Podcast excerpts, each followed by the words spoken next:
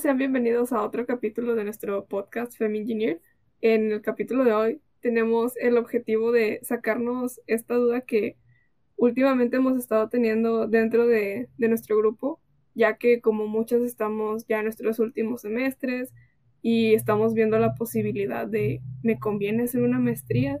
¿Qué tan complicado es el proceso de, pues sí, ¿no? De, de llevarla, de aplicar a, para entrar. Y este, y hay veces que la información que tenemos disponible respecto a todo esto nos deja pues con un poco más de dudas o no es tan clara como nos gustaría. Así que por, eh, por esto mismo y ya que estamos en el marco del Día Internacional de la Mujer, vamos a estar platicando acerca de todo este proceso de, de cómo sacar adelante una maestría, un posgrado. Y este es el primer capítulo de un especial de dos partes que estaremos haciendo con invitadas del el área de maestría y de doctorado de nuestra facultad. Así que estamos muy emocionadas de poder compartir nuestro espacio con ellas. Primero que nada, me gustaría saludar nuevamente a Victoria, que nos va a estar acompañando en este capítulo. Hola, eh, yo soy Victoria. eh, bienvenidas a este capítulo y muchas gracias, Ivonne, por tenerme aquí de nuevo. Y pues sí, como comenté Ivonne, el día de hoy estaremos ah, acompañadas de las ingenieras eh, Rocío y Edith. ¿Cómo se encuentran el día de hoy? Gracias, nos encontramos bien. Excelente. Bueno, para comenzar, eh, ¿podrían platicarnos por qué decidieron estudiar posgrado y, y por qué en FIC? O sea, ¿por qué no en otro lado? Más que nada, su experiencia. Ok, bueno, mi nombre es Rocío Alparo y este y yo soy parte del grupo de investigadores de la Facultad de Ingeniería Civil. Eh, yo llegué a, la FIC por parte del CONACIT, pertenezco al programa de cátedras de CONACIT y se me asignó el desarrollo de una cátedra dentro de, de la facultad. Eh, a mí me sorprendió porque era una facultad de ingeniería civil y no sabía que estaba tan afín al área que yo había estudiado. Eh, yo estudié un doctorado en Ingeniería y Ciencia de Materiales, al igual que la maestría. Y pues yo me dedicaba más un poco a los materiales semiconductores de dispositivos electrónicos. Entonces, cuando me dijeron que estaba e, ese lugar, ese laboratorio, el laboratorio de comateriales de energía, pues sí me sorprendió un poco que fuera dentro de la facultad. Pero ya estando ahí adentro, pues sí hay mucha sinergia y hay muchas cosas que se pueden hacer eh, tanto los ingenieros civiles como la parte de, materiales eh, más, un poco más dedicada a la ciencia. Entonces, este, pues yo por eso llegué ahí a la FIC, pero pues ya pertenezco al, al grupo de maestros de posgrado y pues todos los temas al final se relacionan. Sí, es, es este, muy curioso la cantidad de investigación que se hace en la facultad. Yo la verdad no estaba enterada conforme fui avanzando, porque pues actualmente estoy estudiando. Eh, me fui enterando por pláticas que, comentaban los maestros, que también son investigadores, pero no tenía idea que existían eh, tantas eh, investigaciones de materiales, ni, ni mucho menos de comateriales. Sí, pues casi no, bueno, no, mm, como los alumnos están un poco separados del área de posgrado, entonces hasta que no van y hacen sus prácticas, como que ya entran y empiezan a conocer, ¿no? Pero ya en semestres este, superiores, porque pues al inicio están concentrados simplemente en su trabajo, ¿no? Claro. Y, y por eso a veces no nos conocen tanto. No. Y por mi parte, este, yo decidí realizar un posgrado respondiendo a, su pregunta, porque pues eh, al final de la carrera sales y, bueno, como ingeniera y te das cuenta que tal vez te faltan algunas cosas para, para profundizar más. Por ejemplo, pues en mi caso, eh, bueno, yo soy, tengo un doctorado en, en, ingeniería de materiales y yo al salir de la carrera, pues sí me di cuenta que, que me faltaban algunos conocimientos como para continuar con el diseño de equipos de, de ingeniería, sobre todo en el, en el ámbito de materiales, ¿no? Em, en mi caso, yo realicé la maestría eh, y el doctorado en la Facultad de Ingeniería Mecánica y Eléctrica en FIME, aquí en la, en la UNL. Y bueno, pues este, ese posgrado sí está muy enfocado a, la ciencia de materiales y aquí ya más en, la FIC estamos en los posgrados enfocados en la aplicación de, esos materiales. Em, dicen que por qué la FIC o, preguntaban por qué la FIC. Bueno, en la FIC, este, eh, si pueden entrar a la página, se dan cuenta que pues hay una gran cantidad de posgrados, este, tanto maestrías, eh, tanto eh, en ciencias como profesionalizantes, que igual podemos platicarles un poco más adelante sobre eso, y también doctorados, ¿no? Entonces, en la FIC, bueno, hay, hay una oferta bastante amplia, tanto si quieren estudiar eh, más enfocado en investigación, desarrollar investigaciones, que luego esas investigaciones también pueden eh, llevar a que ustedes desarrollen tecnología, ¿verdad? Que es lo que siempre queremos, desarrollar conocimiento o generar conocimiento de, frontera que pues eh, que esté pues a la vanguardia de, todas las investigaciones en el mundo y luego hacer, eso aplicarlo en tecnología, ¿verdad? Para resolver problemas. En el caso de nosotros, eh, nosotros trabajamos en el posgrado de ingeniería ambiental y tratamos este, pues de descontaminar, ¿no? Y generar como fuentes limpias de, energía y renovables. Sí, sobre todo que está muy en tendencia, eh, pues todo lo que viene siendo ecológico, porque pues ya, ya es lo que se necesita, ya es eh, indispensable. Sí. Y bueno, cambiando un poquito de, este, del tema, este, mencionaban que habían hecho sus, sus posgrados en, en FIME o aquí dentro de la facultad, pero ¿nos podrían explicar un poquito de cómo fue todo ese proceso de inscripción o de, o de escogerla? Bueno, en mi caso yo hice el posgrado en, en, la Universidad Autónoma de San Luis Potosí, tanto maestría como doctorado pero por lo general el, el, proceso de, inscripción a un posgrado es casi el mismo para todos. Eh, aquí en la facultad lo que lo que hacemos es primero, pues los interesados eh, se contactan con los coordinadores y por lo regular así es en todos los posgrados. Uno va y se contacta con los, con los coordinadores del posgrado y ellos nos ofrecen tanto, pues, eh, las materias, como nos dicen dónde investiguemos acerca de, los temas que ellos desarrollan. Eh, después de eso, eh, hay un examen que todos los que quieren entrar a un doctorado o a una maestría tienen que presentar, que es el Exani 3, que es un Ceneval, ¿no? Como el que presentan cuando entran a la facultad que es conocimientos generales.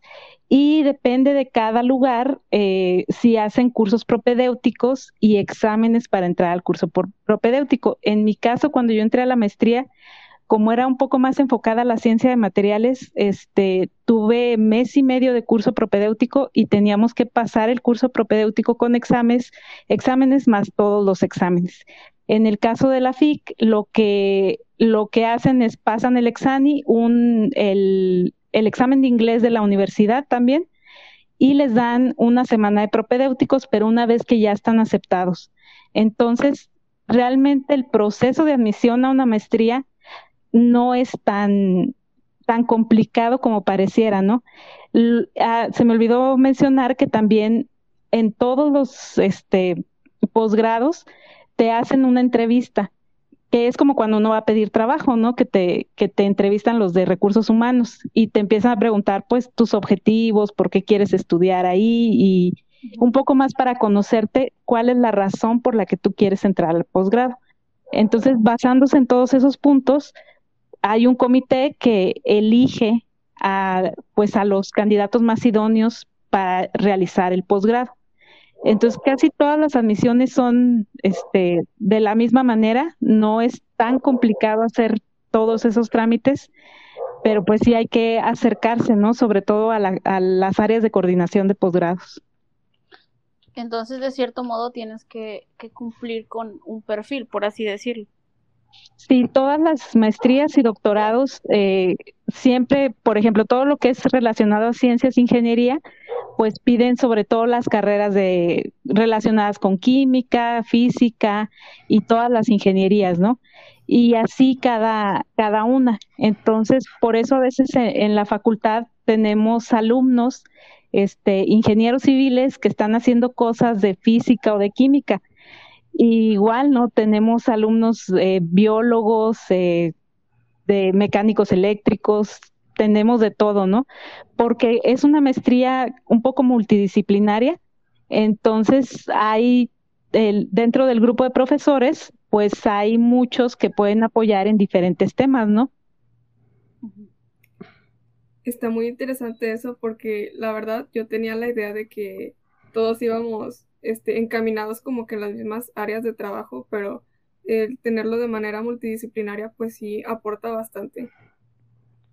Sí, este, también extendiendo un poquito lo que decía ahorita este, mi compañera Rocío, em, e, ella ya les dijo como un poquito más este, el proceso global, pero antes de, eso, y como dices tú, eh, Ivonne, me parece, que no, no es que todos estén encaminados hacia el mismo, a la misma área, o sea, dentro de un mismo posgrado puedes desarrollarte en en un gran número de, áreas. Entonces, lo primero tal vez que tendrían que hacer es entrar a la página, en nuestro caso, pues la página aquí de la facultad, y que revisen primero así, eh, antes que nada, el programa educativo, ¿no? Revisen el plan de estudios, eh, todas las unidades de aprendizaje que hay, las optativas, si les gustan, si no les gustan, o cómo podrían complementarlas, y ya este, pueden comparar entre las maestrías que se ofrecen y ver si les gusta, ¿verdad? Si quieren más enfocado, como les decía, a la investigación o al desarrollo de, tecnología o bien nada más profesionalizante, que ese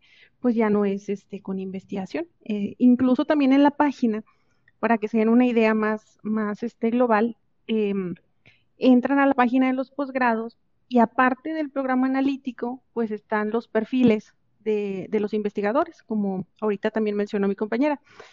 Y en esos perfiles hay creo que me parece que uno o dos proyectos por persona, por los investigadores que, que integran a cada posgrado, y ahí vienen varios proyectos, ¿no? Entonces, ustedes pueden elegir los proyectos, los pueden leer con calma y ya, pues, si les gusta o no, pueden contactar directamente a esa persona, a ese profesor, ahí vienen los datos de contacto y pueden eh, establecer primero una entrevista previa, antes de la entrevista que mencionaba Rocío. Eh, incluso pues es como un pre, un preámbulo a, eh, durante esta decisión de estudiar el posgrado. Incluso em, antes de, que empezáramos esta entrevista, me metía a la página de la FIC y vi que había en el área de, mm, me parece que es oferta educativa, un manual de ingreso. Entonces, es un PDF que ustedes pueden consultar y en ese PDF pues vienen eh, todos los pasos que hay que seguir para pues llevar a cabo como el proceso de inscripción. Y claro, como también decía Rocío, ¿no? O sea, acérquense con los coordinadores de cada programa porque ellos son los expertos en eso y les van a pasar toda la información pues relacionada a que este, a la documentación que necesitas, al perfil, a lo mejor como mencionaban ahorita, ¿no? Al perfil que necesitas. Incluso también es importante destacar el promedio, porque necesitamos un promedio mínimo para inscribirse que es 80, me parece, Rocío, ¿verdad? Sí.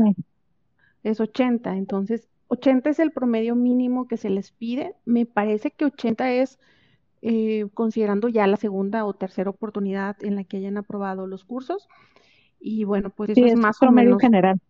Ajá, sí. Más o menos este, eso es dentro de, de todas las etapas que hay que seguir.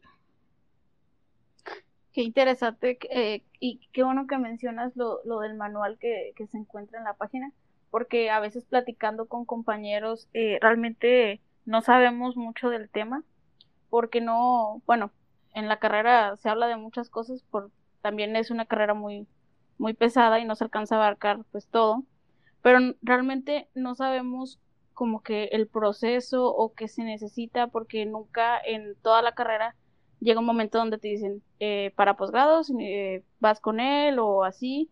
Realmente siempre vamos como que con esa duda, pero nunca nos, nos detenemos a, investigar o, sabemos con quién ir a preguntar. Sí, también, eh, ah, también el área de posgrados, todos los jueves a las 5 de la tarde, eh, da seminarios de investigación. Esos seminarios eh, son, bueno, los dan los alumnos de todos los posgrados de, ahí de la Facultad de Ingeniería Civil. Antes solamente eran los de maestría y doctorado, pero ahora ya agregaron también a las maestrías profesionalizantes y tienen invitados, este, pues de todo el país, ¿no? Entonces ahí ustedes pueden ver eh, cuál es la gama de, de, proyectos que no son idénticos a los que están en la página, porque al final de cuentas los proyectos, pues eh, nosotros le ponemos un nombre, pero de ahí van saliendo diferentes cosas, ¿no? Y los alumnos, pues son los que explican sus proyectos y si ustedes tienen dudas, pues se las pueden preguntar a, a ellos directamente, ¿no? Que son los que están desarrollando el, el proyecto. Uh -huh, sí los del día a día, ¿no? Sí. Retomando un poquito el tema, ¿cómo funciona eh, las becas en posgrado? Los, bueno, los posgrados tienen eh, un nombramiento, por así decirlo, que es el PNPC. Eh, todos los posgrados tienen que tener ese, ese nombramiento. Ahorita no recuerdo bien qué es PNPC, ¿tú te acuerdas? Pero se me fue. No, no, no recuerdo bien qué es PNPC. Pero todos los posgrados tienen ese, ese, o sea, tienen que tener el PNPC, que, que son diferentes áreas eh, que van como calificando al posgrado entonces, este, desde que está en formación, desde hasta que llega a internacionalización y pues un, un posgrado con, con esas calificaciones, pues es como de calidad. Ahora, cuando tienen ya ese nombramiento los posgrados, pueden aspirar a las becas del CONACID. El CONACID, pues, es un, este, una institución que ofrece becas a los alumnos que van a entrar tanto a maestría como doctorado y lo único que tienen que, hacer es, como mencionaba eh, mi compañera Edith, tener el promedio, que por lo regular es el, el 80, y así pueden ingresar, eh, pueden aspirar a la beca. Una vez que están dentro del programa, los mismos coordinadores y los alumnos hacen todo el proceso que es a través de la página del CONACID para postularse para la beca y CONACID es el que les, el que les resuelve, ¿no? Pero lo que sí es de que los posgrados, pues se aseguran que todos los alumnos que se admiten tengan la beca del CONACID, porque pues es difícil para los alumnos, eh, por lo general, pues todos desde la licenciatura empiezan a trabajar o tenemos muchos alumnos que trabajan y ya se costean sus, sus propios estudios solos, entonces es difícil que que puedan estar dos años sin beca, incluso hasta seis meses sin beca en lo que depositan, ¿no? Por eso los, el mismo programa se tiene que asegurar que todo alumno que entre, tenga su beca de posgrado para que pueda realizar eh, la maestría o el doctorado. Y por ejemplo, eh, más o menos un rango de, de, de los costos en caso de, eh, de no recibir la beca. ¿Cuánto okay. costaría más o menos? Antes, antes creo que la beca cubría también la inscripción. Creo que la inscripción es lo de las cuotas de rectoría. No, no sé bien cuántos sean las cuotas de rectoría. Son como, ahorita anda como en 2.500 más o menos, ¿no, Ivonne? Eh, sí, creo que sí. Sí, yo, yo creo que deben de andar por ahí, ¿no? Bueno, ahí sí tienen que ver los costos con la, con, con los coordinadores, pero específicamente en la ONL yo creo que lo único que les cobran son las cuotas de rectoría, porque pues al final de cuentas en todas las universidades pues nos tienen que cobrar algo, ¿no? Y sí. este, y, y a lo mejor la facultad lo que cobra es significativo en comparación con lo que cobra rectoría. Eh, creo que sí es semestral el pago, entonces este, pongan que sean tres mil semestrales como cada semestre pagan en, en, normalmente en la licenciatura, pero sí es muchísimo más barato estudiar una maestría que la licenciatura. Ok. Pero este, bueno, sí como menciona, este, a veces puede ser complicado estar estudiando y trabajando al mismo tiempo, así que la, la opción de tener una beca para poder sacar adelante el posgrado está, está muy bien. Sí, de hecho, las, todas las becas de CONACIT son de tiempo completo. Eh, y esa es una de las cosas que a veces eh, que tenemos que tener en cuenta cuando elegimos eh, tomar una maestría, creo que es lo que no hemos mencionado. Cuando les decía que cuando uno decide estudiar una maestría, a veces las dos razones principales son o porque los alumnos quieren un título más para poder conseguir un mejor trabajo, un mejor o un trabajo mejor pagado, o porque quieren hacer la investigación. Entonces, sí deben de tener muy en cuenta qué es lo que quieren, si un mejor trabajo o dedicarse de lleno a la investigación. Porque las becas son de tiempo completo. Entonces, los alumnos de maestría cumplen con un horario normal como todos los trabajadores de la FIC de 9 a 6 de la tarde, de lunes a viernes, y aparte pues tienen que hacer el trabajo que les queda en la casa, ¿no? Llevar materias y todo eso, por eso es de tiempo completo. Pero la facultad tiene la otra opción de las maestrías profesionalizantes, que son las maestrías que, que pues ahí no hay becas, pero les dan la oportunidad, creo que son en la noche, entonces dan la oportunidad de tener el título y pues de trabajar, ¿no? Ahí sin, este, sin tener que pues descuidar el trabajo o dejar el trabajo, porque cuando se tiene la beca de CONACIT, pues no puedes tener ingresos de otro lado más que de la beca. Entonces sí es como, pues se tiene que pensar bien, ¿no? ¿Qué, qué es lo que se quiere? Sí, requieren mucha dedicación también por, por el tiempo que mencionas. Han de ser eh, temas que pues sí requieren que, que estés de tiempo completo. Sí, sí, este, también extendiendo un poquito, ahora sí me escucho, ¿verdad? Sí, sí, sí. Este, lo que decíamos antes de, de los costos, ¿no? Em, también en ese manual que les digo, ahí vienen los costos, tanto de cuota de rectoría más la cuota interna, pero aparte hay una cuota de por cada materia, por cada unidad de aprendizaje que metan por semestre. Entonces, pues si son profesionalizantes, ustedes pueden ir como eh, armando las materias que van a llevar, pero pues sí, este, sí está un poquito cara la materia. Entonces, si es este eh, por CONACIT, como ya lo explicó Rocío, bueno, pues ahí en la facultad tenemos dos maestrías que, que solamente tienen pues este apoyo, ¿no? Que implica todo lo que ya dijo, ¿no? De pues una dedicación de, de 9 a 6, pero ese tiempo se va bien rápido porque con las materias que llevan y con el trabajo de tesis, este, pues se pasa bien rápido, ¿no? Incluso los dos años que dura la, la maestría, pues se van volando. En la facultad, los programas que tienen las maestrías, porque pues hay un doctorado o dos que lo tienen, que ofrecen este, este apoyo o que están registrados dentro de este padrón de, programas que es el PNPC, es el de materiales de construcción y el de ingeniería ambiental, ¿sí? Entonces, este, pues sí, sí implica dedicación, evidentemente, también eh, implica mucho leer, por eso también cuando Rocío les decía que eh, hacían un examen al entrar, es un examen tanto de conocimientos generales como de inglés, porque pues la mayoría de las cosas que leemos siempre están en inglés, por eso también les pedimos que tengan un nivel de inglés que tampoco es tan alto, ¿no, Rocío? Creo que les piden un 50 en el EXI, me parece. Sí, sí, es el, el mínimo del EXI sí, que hacen en licenciatura. Que de hecho es, es, una excelente oportunidad y excelente recordatorio aquí de que si no saben todavía inglés, pues aprendan ya, porque tienen que tener un tercer idioma ahorita, el que quieran, ¿no? Pero sí, ya que sepan inglés es un básico, ya no es como una ventaja, ya es algo que necesitas tener.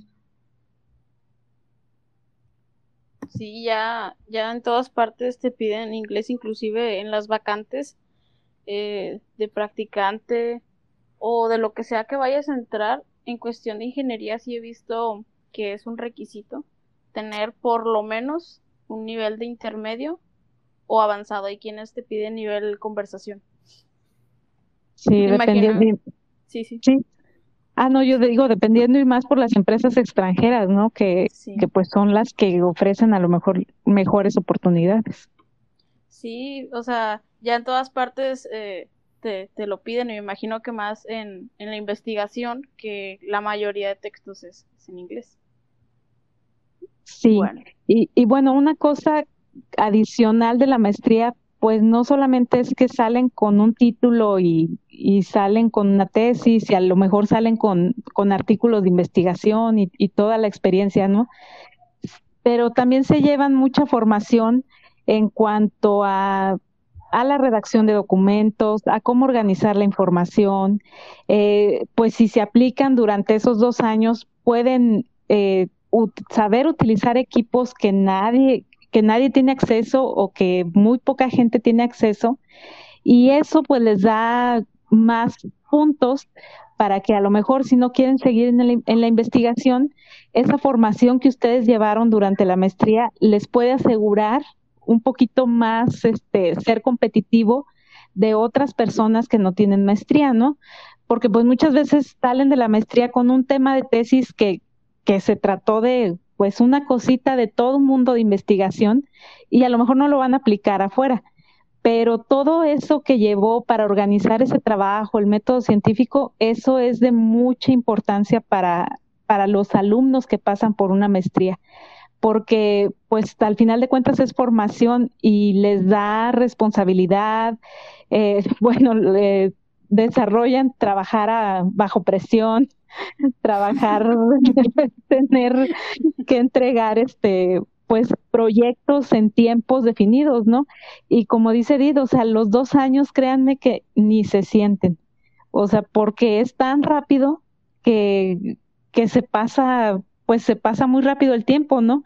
Por eso cuando pues tienen que trabajar bajo presión y sobre todo tienen la experiencia, la experiencia de conocer gente a nivel internacional eh, que desarrolle su trabajo eh, o se afina a su trabajo y eso les puede abrir puertas, no sé, en, en otros lugares, ¿no? Sí, y también, aparte de todo eso, que cómo presentan, ¿no? Porque luego a veces en clase uno se da cuenta que sí. les da pena exponer. Y como también decía Rocío, o sea, cada jueves exponen, este, entonces por cada semestre están exponiendo en uno o dos seminarios sus avances, o a veces hasta en tres, porque también se evalúan de, de algunas formas. Sí.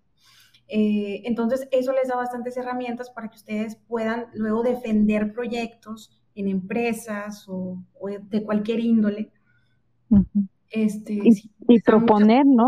Proponer proyectos, objetivos y todo eso. Sí, sí, sí. Les ayuda bastante, la verdad. Sí, yo me incluyo en las que les da vergüenza exponer. Pero sí me he puesto a pensar a veces porque a mí sí me interesa algún día hacer una maestría.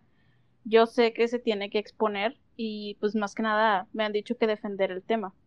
Sí, entonces las preguntas, ¿no? Sí, sí, sí.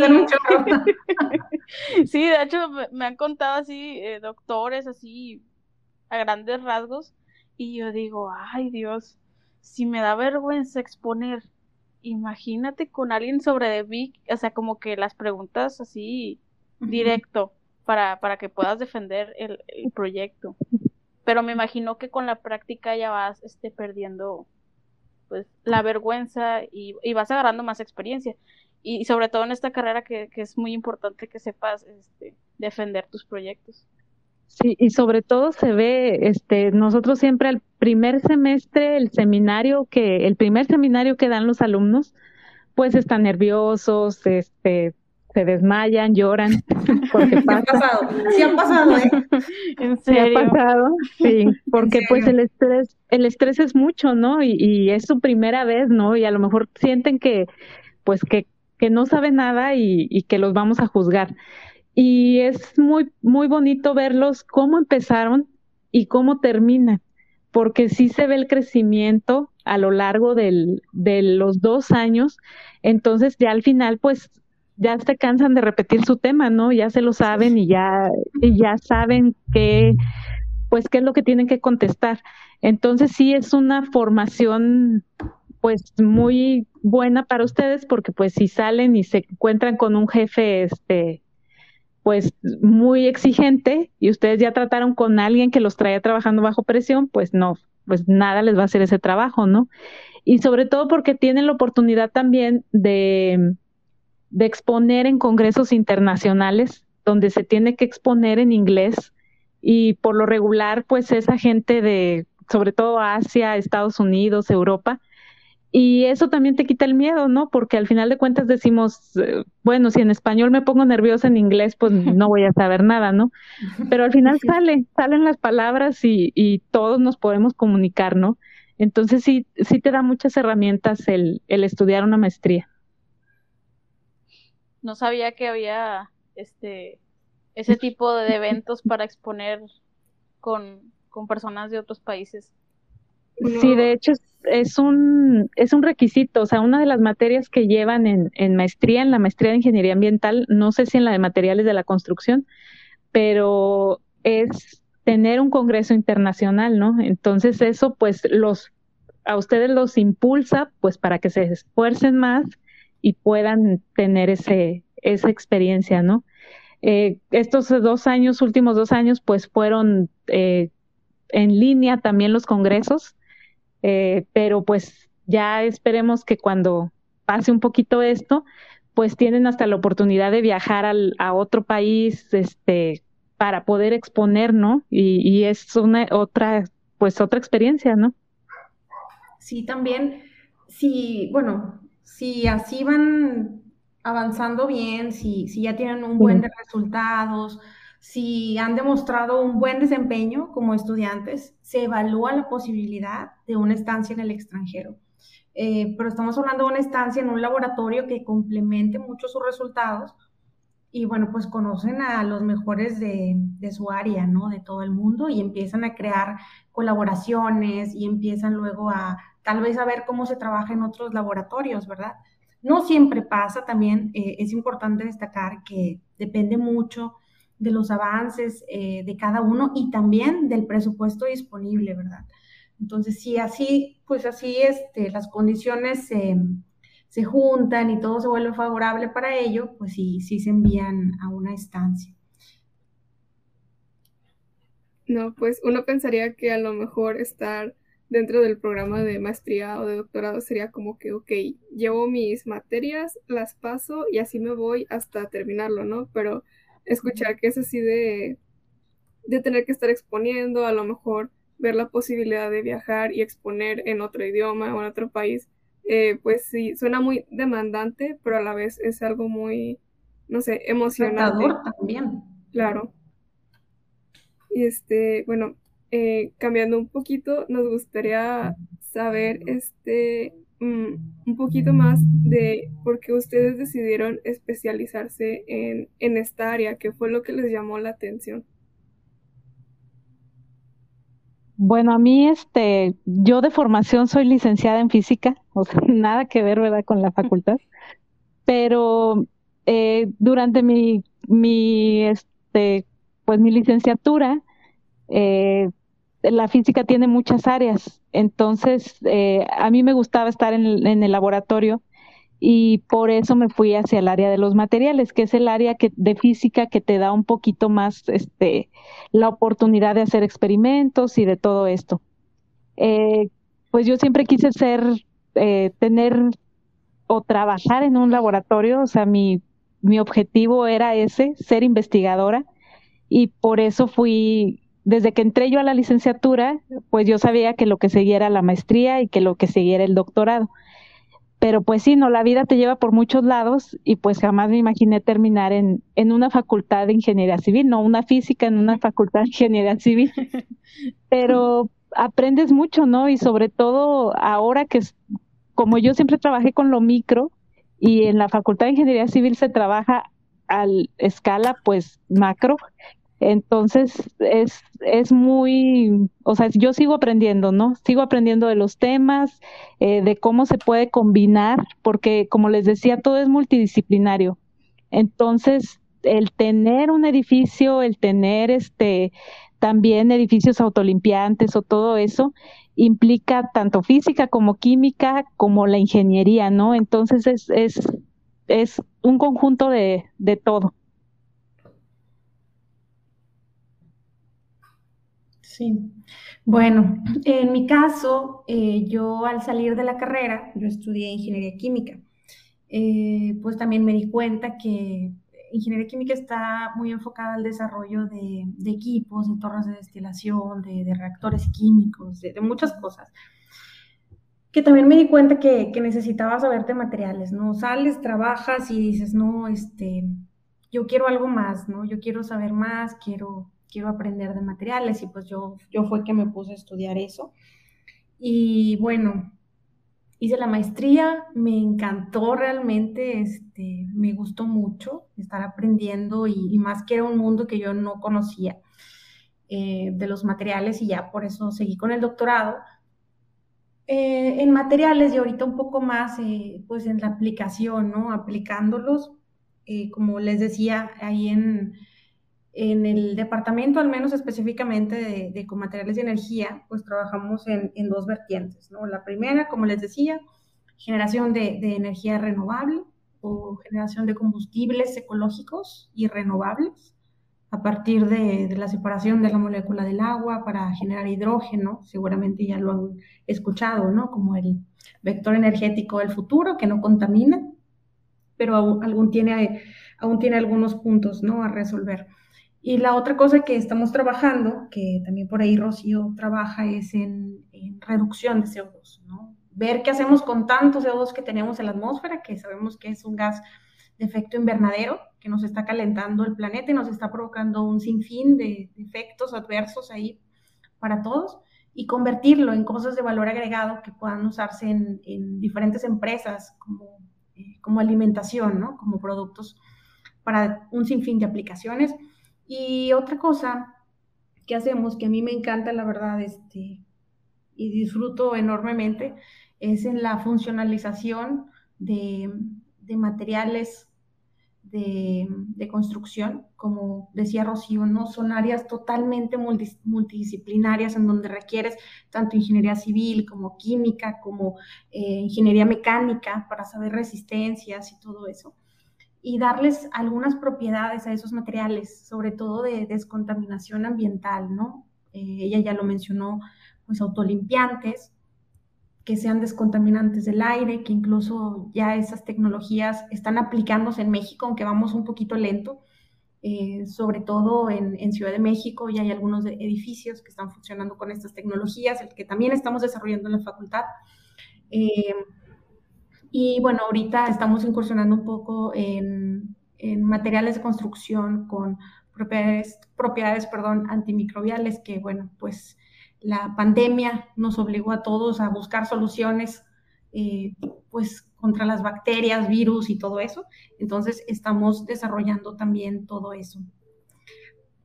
Sí, hay, hay, un sinfín de cosas que se pueden hacer todavía. Nos falta tiempo y nos faltan personas también para trabajar y y bueno, pues al, final nos gusta mucho lo que hacemos, siempre estamos aprendiendo, eh, cada día sientes que sabes menos de lo que sabes, porque salen cada reporte, y tienes que mantenerte actualizado todo el tiempo, estar leyendo, estar asistiendo a congresos, establecer relaciones con personas del extranjero para ir al día, ¿no? En, en, todas estas tecnologías, no solo generación de conocimiento, sino desarrollar ya tecnologías, aplicarlo, que es lo que buscamos ahí en, el departamento, ¿no? Todos eh, los que eh, trabajamos ahí, que pues ahí la, doctora Leticia es la, jefa, ¿no? Del departamento, si han escuchado de ella. Sí, sí, es, es muy reconocida. Sí. De hecho, creo que tiene el, el rango más alto. Algo así había escuchado. Sí, que eso, fíjate qué bueno que lo mencionas. Eh, la mayor parte, si no es que todos los investigadores de, los programas de maestría en ciencias, eh, formamos parte del Sistema Nacional de Investigadores. ¿sí? eh, bueno, dentro del Sistema Nacional de Investigadores hay diferentes pues, nombramientos, ya lo dijiste tú de forma correcta. Está desde candidato, nivel 1, 2 y 3, ¿no? Ella es nivel 3, es la única en la facultad de, nivel 3 y, en la UNI también hay otras nivel, mujeres ni 3, hay pocas, ¿eh? estamos hablando de menos de, menos de 5 en toda la UNI y en el país, bueno, pues también muy pocas generalmente son puros hombres, entonces sí es, sí es algo para estar orgullosos, ¿no? Sí. Bueno, y, la doctora Leti en el 2018 es la única investigadora de toda la UNL que se ganó el Premio Nacional de Ciencia y Tecnología, ¿no? Cierto. De ciencia, sí. Este, pues es un reconocimiento, digamos que es como el máximo reconocimiento en el país y pues tenemos una muy buena maestra, ¿no? Ahí en, en la facultad. Y sobre todo la doctora Leti le gusta mucho, pues, con la gente nueva, ¿no? Con la gente joven.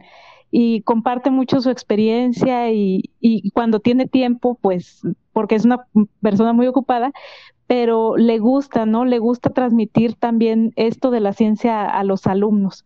Este, entonces, pues sí, aprende uno de, de todos. Sí, de ahí la importancia de tener este un, buen, por así decirlo, mentor. sí. me imagino que, estar con ella, platicar con ella eh, es, es muy padre. Sí, pues aprendiendo mucho. Hemos aprendido mucho. Sí, sí, continuamos aprendiendo. Sí, todavía. Bueno, y ya para cerrar, creo que ya hemos que ya cubrimos todo lo que queríamos platicar con ustedes. Este, nos gustaría saber si tienen alguna recomendación o algún consejo que le quieran dar a los que están aspirando a entrar al programa de posgrado de la facultad. Pues yo les diría que no tengan miedo, o sea, que si realmente es lo que quieren, eh, pues que lo intenten, ¿no? También pero también que piensen un poco, bueno, su carrera, cuando ustedes terminan, pues tienen la oportunidad de incorporarse al, a la, pues al campo laboral, ¿no? Eh, inmediatamente. Entonces está bien que si tienen la espinita, pero aún no se deciden tanto, pues pueden probar el campo laboral un año, ¿no? Y, y así nos ha pasado con mucha gente que trabaja un año, pero lo suyo es esto y se regresan a estudiar los posgrados, ¿no? pero que lo intenten, no, no que no les dé miedo, que no piensen que, que todo el día es estar, bueno, no todo el día es estar estudiando, pero este, digamos, no las 24 horas, pero se convierte en un trabajo de 24 horas, ¿no? De que uno va pensando en todo lo que estás haciendo y, y no es tedioso. Cuando a uno le gustan las cosas, las disfruta y, y pues te pagan por hacer algo que, que te gusta, ¿no? Entonces, este, pues si realmente tienen la espinita, vayan eh, con los investigadores de, de, los programas de posgrado de la FIC. Eh, yo siempre les digo a mis alumnos de primer semestre de, de ahí de ingeniería civil que se acerquen, ¿no? Sobre todo con los ingenieros y sobre todo que se acerquen para que vean la importancia que tiene tener las bases de la ingeniería, ¿no? Las bases de las matemáticas y de cómo pueden, o sea, ya ven ahí reflejado esas matemáticas que, que aprendieron, ¿no? Entonces, para que se motiven, eh, siempre les digo a mis alumnos de primer semestre, vayan y vean ahí en el instituto, en la parte de atrás, que están haciendo pues todos sus experimentos, vayan y pregúntenos ahí en el laboratorio. Nosotros hemos tenido alumnos de primer semestre que tienen la curiosidad y van y nos dicen, no, pues le puedo ayudar en algo y, los ponemos a hacer un pequeño proyectito para que vayan viendo cómo es la vida en la, en la investigación. Y pues acérquense, ¿no? Pregunten y, y no tengan miedo. Sí, bueno, ya para complementar un poco, estoy de acuerdo en todo lo que, que comentó. este, pues sí, o sea, que continúen preparándose, eh, me parece muy buena idea que incursionen un poco en el ámbito laboral, pero también pues, no quedarse en la zona de confort, ¿no? Seguir pues buscando nuevas oportunidades y, nuevas herramientas que les den pues mejores oportunidades, ¿no? que pues al final es lo que necesita nuestro país, ¿no? Continuar desarrollándonos como profesionistas, ejercer eh, esta, estos conocimientos y aplicarlos pues para mejorar tanto las condiciones de nuestro país, que ustedes, bueno, como ingenieros civiles, eh, pues ustedes saben todas las necesidades que necesitamos como país para seguir creciendo, claro, y con un enfoque sustentable. Entonces sí, este, continúen preparándose, no se queden estáticos y pues evalúen todas las posibilidades que, que tienen, que ahorita, bueno, pues tienen todo un mundo por, por recorrer.